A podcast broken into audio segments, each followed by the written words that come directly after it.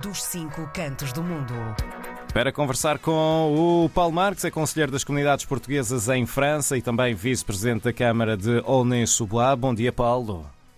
Olá, muito bom dia, bonjour. Pois não há tempo a perder hoje, João. Não há mesmo, não há mesmo. E parece que uh, a coisa está a avaliar pelas notícias que vão chegando aqui. Uh, está difícil circular aí na zona de Paris, não é? Então, uh, não só na zona de Paris, uhum. são vários uh, várias deslocações de tratores em, em, vários pontos de França, uh, mas, nomeadamente, o que se fala mais é aqui na região de Paris, porque houve um movimento que saiu de Agen antes de ontem.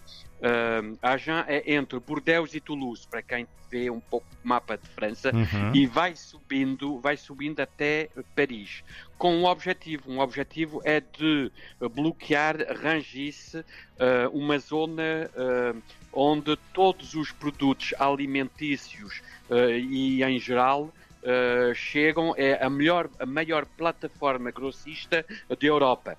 então, o objetivo é de pararem com, com, com, esse, com essa com distribuição depois é, para fora. No entanto, uh, uh, já foram uh, atualmente parados pelas forças hum. policiais, pela gendarmerie, o que nós dizemos a GNR hum. em Portugal, francesa, e os bloqueios. Os bloqueios, aliás, sim, estão, estão a condicionar a circulação, mas, por exemplo, se houvesse tratores de Lisboa até Fátima, Fátima que é a minha região, pela autoestrada, eh, as pessoas saem antes do bloqueio e depois vão recuperar a autoestrada noutro ponto. Eh, é óbvio que está a dificultar, nomeadamente, algumas cidades, algumas freguesias, onde habitualmente não há circulação uhum. e é óbvio que se vê uh, alguns caminhões que não têm nada a fazer nas nossas cidades, mas a circularem por essas vias. Também uh, o que ouvimos nos vossos noticiários uh, uh, da RDP e Antena 1, uh, efetivamente há também algum descontentamento dos camionistas que vão de Portugal. Aliás, não só de Portugal, porque um, a vontade dos agricultores é demonstrarem que há uma desigualdade, desigualdade de salário desigualdade de, de, de produtos uh, e no, como é que uh, e de concorrência que não é correta.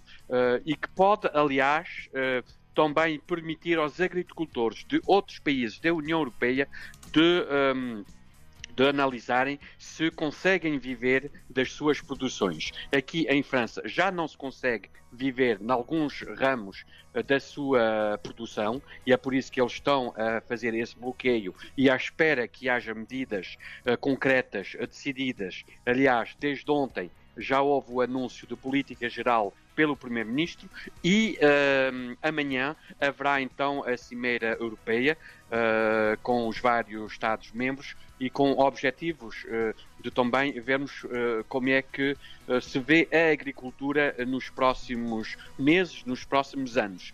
aliás, vários países, vários agricultores de vários países da União Europeia já se estão a mobilizar também não foram os franceses que começaram. Eh, na Alemanha já havia alguns protestos, uhum. a Espanha também, em algumas regiões já havia, mas isto está a alastrar em toda a União Europeia.